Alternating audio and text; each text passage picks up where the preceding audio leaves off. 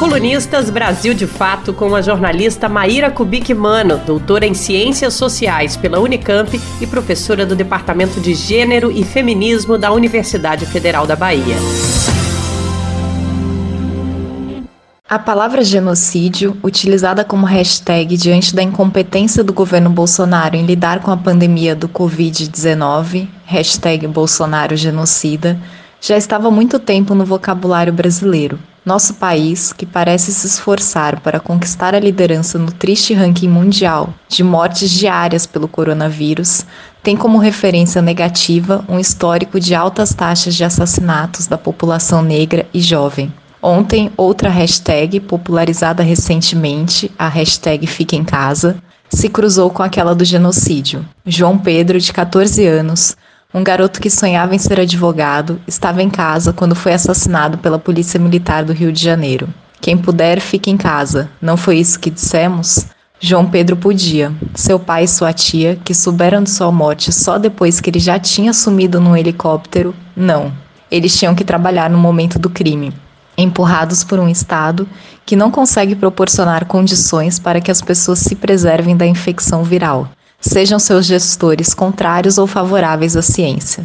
No Brasil, os negros representam 55,8% da população brasileira, mas são 75,4% dos assassinados pela polícia. Não foi à toa, portanto, que mobilizamos esse vocabulário, tão duro e áspero, com tanta rapidez, para nos referirmos ao governo federal. Estávamos familiarizados com ele.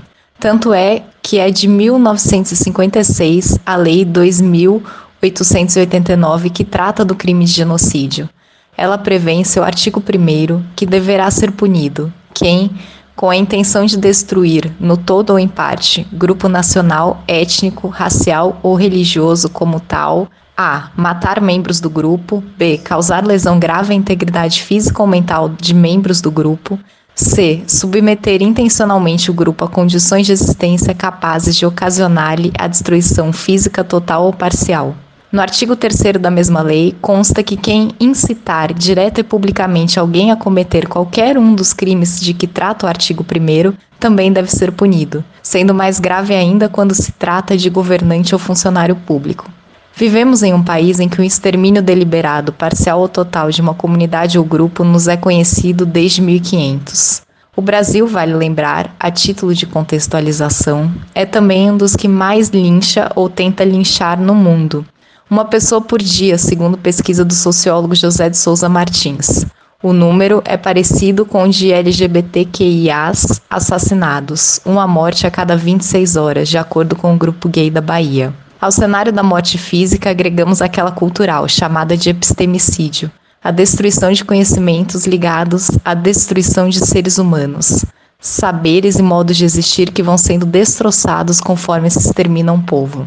Uma sociedade desigual e racista desde sua constituição, que tem na violência a ferramenta pela qual se mantém os privilégios, teria outro destino? Quero acreditar que sim, embora todos os fatos nos levem a dizer que não. Afinal, elegemos um presidente da República que incita publicamente o ódio contra determinados grupos, gente de esquerda e feministas, por exemplo, e que estimula o contágio da população a um vírus que fez o mundo todo parar, causando dor e angústia. Aqui, mais uma vez, a morte tem cor e não é a branca. Negros e indígenas estão entre os mais impactados pela doença. Ontem também, a COIAB, Coordenação das Organizações Indígenas da Amazônia, denunciou. Há um genocídio institucionalizado no Brasil através da política anti-indígena de Bolsonaro. O Estado brasileiro ainda não conseguiu implementar um plano de contingência para atuar junto a povos indígenas na situação de pandemia. A Covid-19 chegou nas aldeias da Amazônia.